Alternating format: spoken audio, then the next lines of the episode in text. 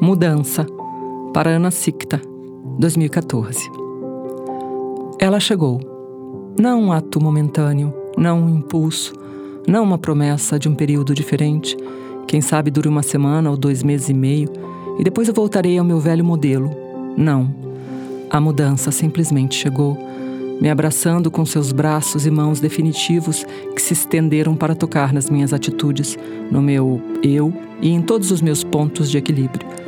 Chacoalhou tudo que tocou, jogou fora um baú de coisas antigas, picotou folhas guardadas para nada, destruiu mordomias, obrigou-me a rever valores, pessoas, velhas manias.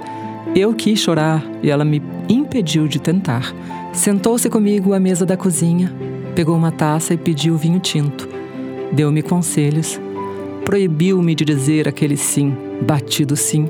Mudou de ordem sentimentos para que eu pudesse ser eu mesma para sempre. Não se importou com os meus defeitos, Abriu todas as janelas da casa para o vento e o fez circular como eu nunca fui capaz. Empurrou-o porta fora para que eu fizesse coisas das quais eu sempre tive medo. Quebrou a minha balança.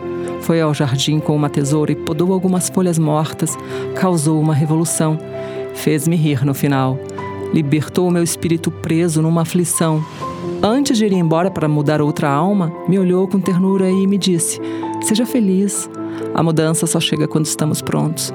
Eu desejo que você se permita essa visita. Não desista de viver a tua vida.